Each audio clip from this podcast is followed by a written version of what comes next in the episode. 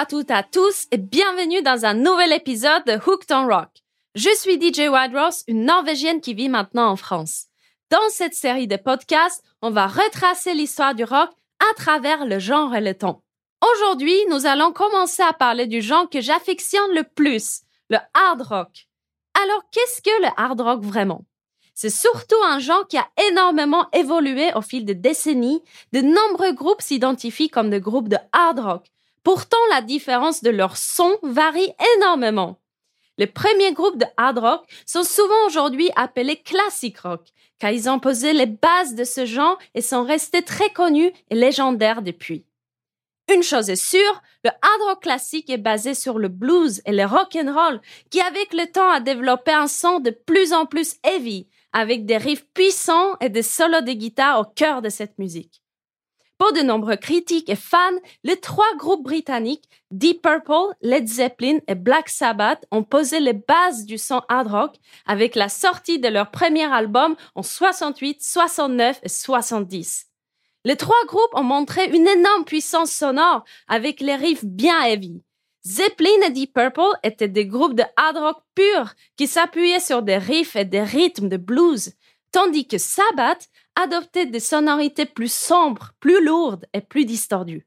Le son des premiers groupes de hard rock sera adopté par une multitude de groupes de rock à travers les années jusqu'à aujourd'hui, créant de nouveaux genres comme le stoner par exemple. Lors de ces deux épisodes bonus, je voulais revenir un peu dans le présent et parcourir rapidement quelques groupes contemporains. Aujourd'hui, de nombreux groupes font vivre le hard rock classique et reproduisent ce son très typique des années 70, le perfectionnant souvent en utilisant le même matériel qu'à l'époque. Ajoutons à cela une meilleure technologie d'enregistrement aujourd'hui et voilà, le résultat est parfait.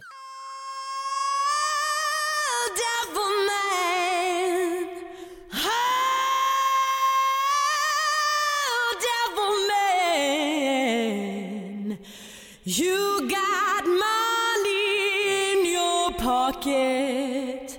You got blackness in your soul.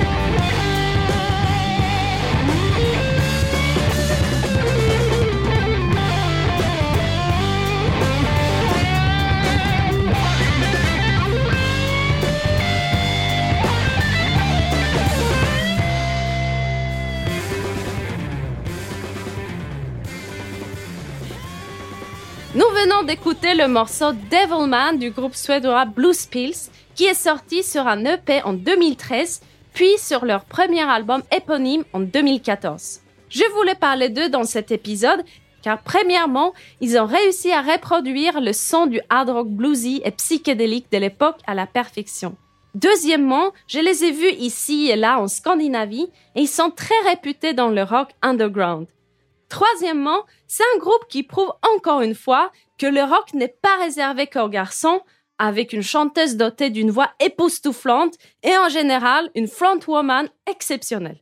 Cependant, ils n'ont sorti que trois albums studio au total, en plus d'albums live, de singles et d'EP. C'est intéressant car Blues Pills a été créé en 2011 par la chanteuse suédoise Elin Larsson et l'ancienne section rythmique du groupe américain Radio Moscow, qui est d'ailleurs un groupe très cool. En 2012 et 2013, ils ont joué énormément de concerts et ont fini par être signés chez Nuclear Blast. Leur deuxième album, Lady in Gold, est sorti en août 2016. Celui-ci se démarque de son prédécesseur en laissant plus exprimer le côté soul du groupe.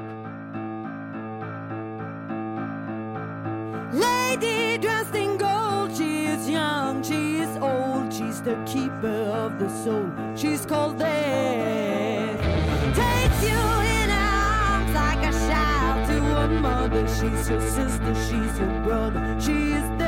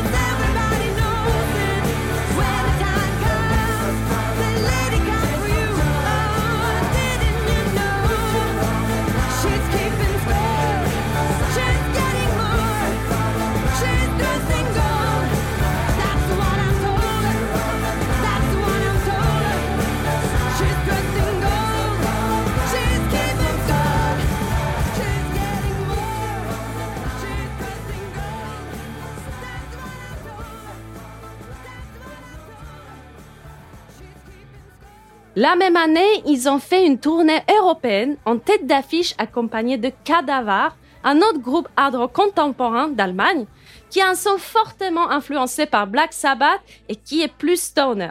Je vous conseille de les écouter. Les Blue Spills ont sorti un album de plus en 2020, Holy Moly, et depuis, on attend un autre. Ils ont connu quelques changements de line-up, le plus récent incluant toujours Elin Larsson au chant, ainsi que Zach Anderson à la guitare, puis André Kvarnström à la batterie et Christophe Skander à la basse. Maintenant, passons au prochain groupe que je trouve exceptionnel et qui est l'un de mes groupes de hard rock contemporain préférés, les Rival Sons. Ils ne sont plus si récents car cela fait près de 18 ans depuis leur formation et ils viennent de sortir le huitième album cette année. Ils ne sont plus si jeunes non plus, mais pour moi, comme vous l'avez bien compris, ils sont jeunes et récents par rapport à de nombreux groupes que j'écoute. Leurs premiers albums ont un son très hard rock des années 70, mais ils citent Prince, D'Angelo et The Roots comme influence aux côtés de Muddy Waters et Howling Wolf. Le chanteur Jay Buchanan a cité des artistes allant de Johnny Mitchell à Sly and the Family Stone parmi ses influences, mentionnant souvent Van Morrison comme l'un de ses héros. Voici le premier morceau que j'ai entendu d'eux, le morceau Pressure and Time de 2011 de leur deuxième album du même nom.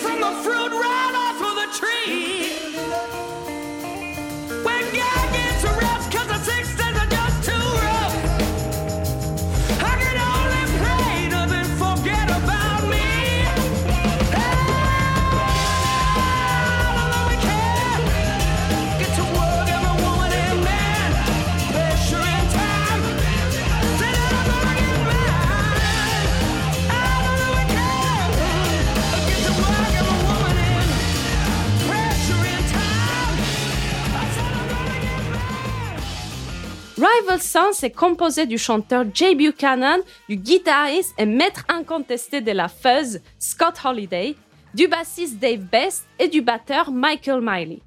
Ce groupe a aujourd'hui acquis une notoriété qui égalerait presque celle des grands groupes de l'époque. Ils ont développé leur propre son très typique de Rival Sons, notamment avec le son de guitare très reconnaissable de Scott Holiday et la voix soul de Jay Buchanan.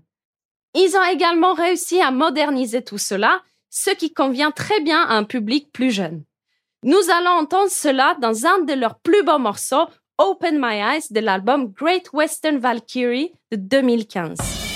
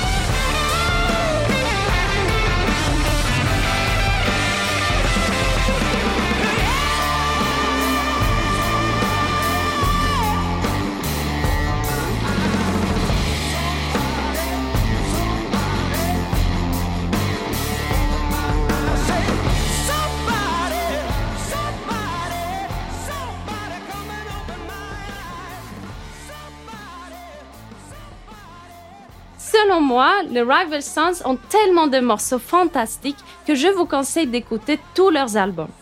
Les premiers albums de Rival Sons, y compris Pressure and Time, ont été écrits et enregistrés en studio sur une courte période. Ils ont dit que c'est la manière la plus simple de ne pas se tromper. Le rock'n'roll ne peut pas être réfléchi et s'il l'est, il perd sa spontanéité et son instinct. Le processus d'enregistrement de Rival Sons a pourtant changé après qu'ils aient signé avec une major, écrivant et enregistrant pour la première fois sur une période de plusieurs mois. Pour l'album Feral Roots, cela leur a pris huit mois pour l'écrire et l'enregistrer, alors que pour les albums précédents, le processus était plutôt de six semaines. Sur scène, ils sont des super showmen et ils ont un style vestimentaire bien reconnaissable. Scott Holiday est connu pour ses costumes ajustés, ses bottes Jeffrey West, sa moustache et ses lunettes de soleil. Le style de Jay Buchanan est imprévisible, parfois ayant des fleurs dans ses cheveux, des chemises florales, des costumes en cuir serré et presque toujours pieds nus sur scène. Cette année, en 2023, ils ont sorti deux albums, Dark Fighter et Lightbringer, deux albums très connectés. Je vous conseille en particulier d'écouter le morceau Dark Fighter sur l'album Lightbringer, une épopée de presque 9 minutes où les Rival Sons flirtent avec le rock progressif, avec de nombreuses parties différentes et changeantes, montrant à quel point ils sont des musiciens exceptionnels. Et c'est le genre de morceau qu'il faut écouter sur de bonnes enceintes ou sur un casque, sans faire autre chose en même temps.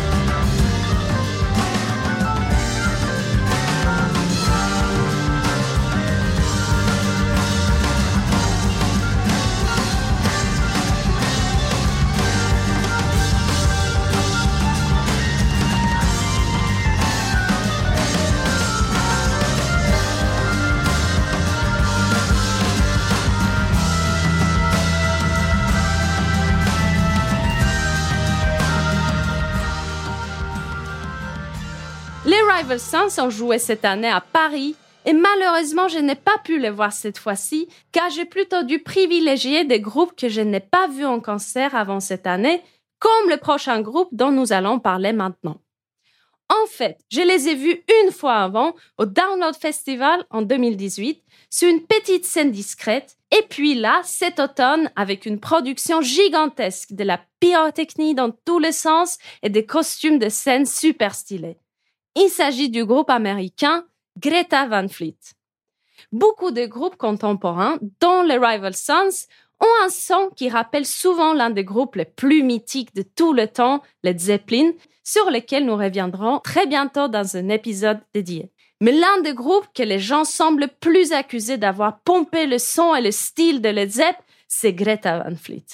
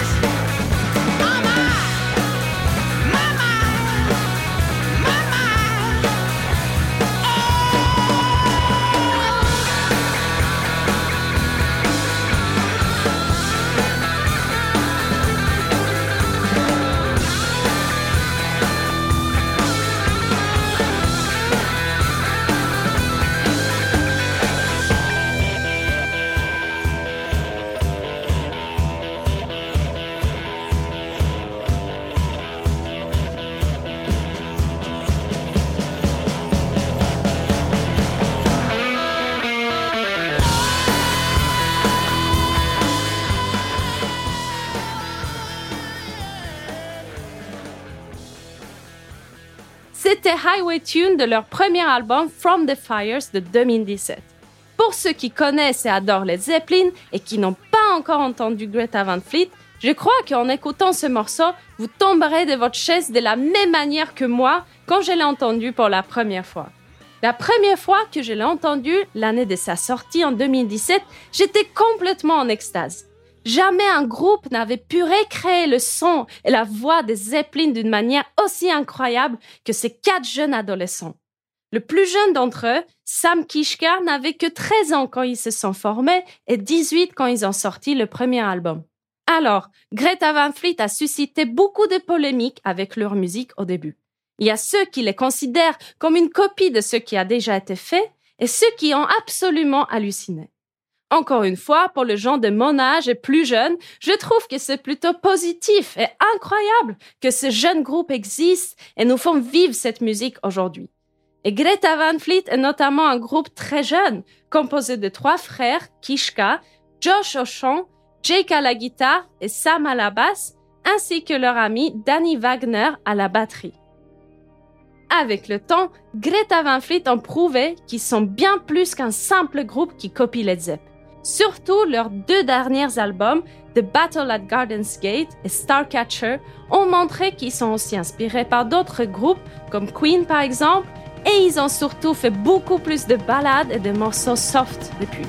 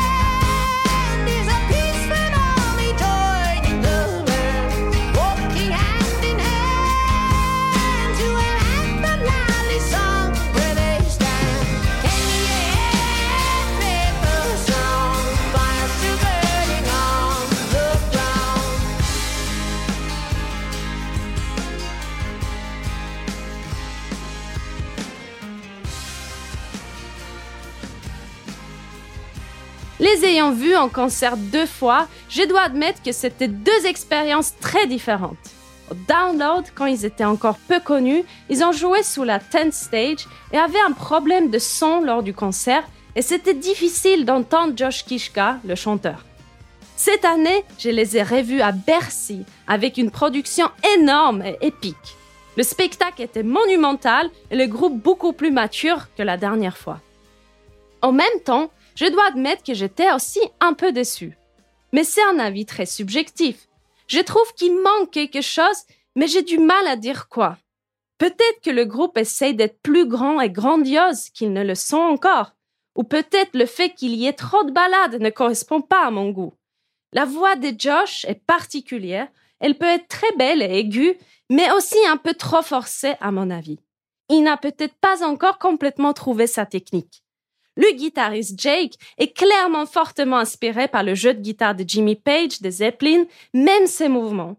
Mais là aussi, je trouve qu'il manque quelque chose, le solo pouvant être un peu trop long et pas assez varié. Ils sont malgré tout quatre musiciens incroyables dont le rock a besoin aujourd'hui et je connais beaucoup de gens qui trouvent leur concert incroyable. Donc, à vous d'écouter et de juger par vous-même. Je vous laisse avec mon deuxième morceau préféré d'eux après Highway Tune, When the Curtain Falls de leur deuxième album Anthem of the Peaceful Army de 2018, car moi j'adore surtout leurs morceaux un peu plus groovy. Allez, c'est tout pour aujourd'hui et je vous retrouve très bientôt pour mon deuxième épisode bonus sur les groupes de hard rock contemporain. Et une petite surprise, on va parler des groupes français. Stay tuned and rock on!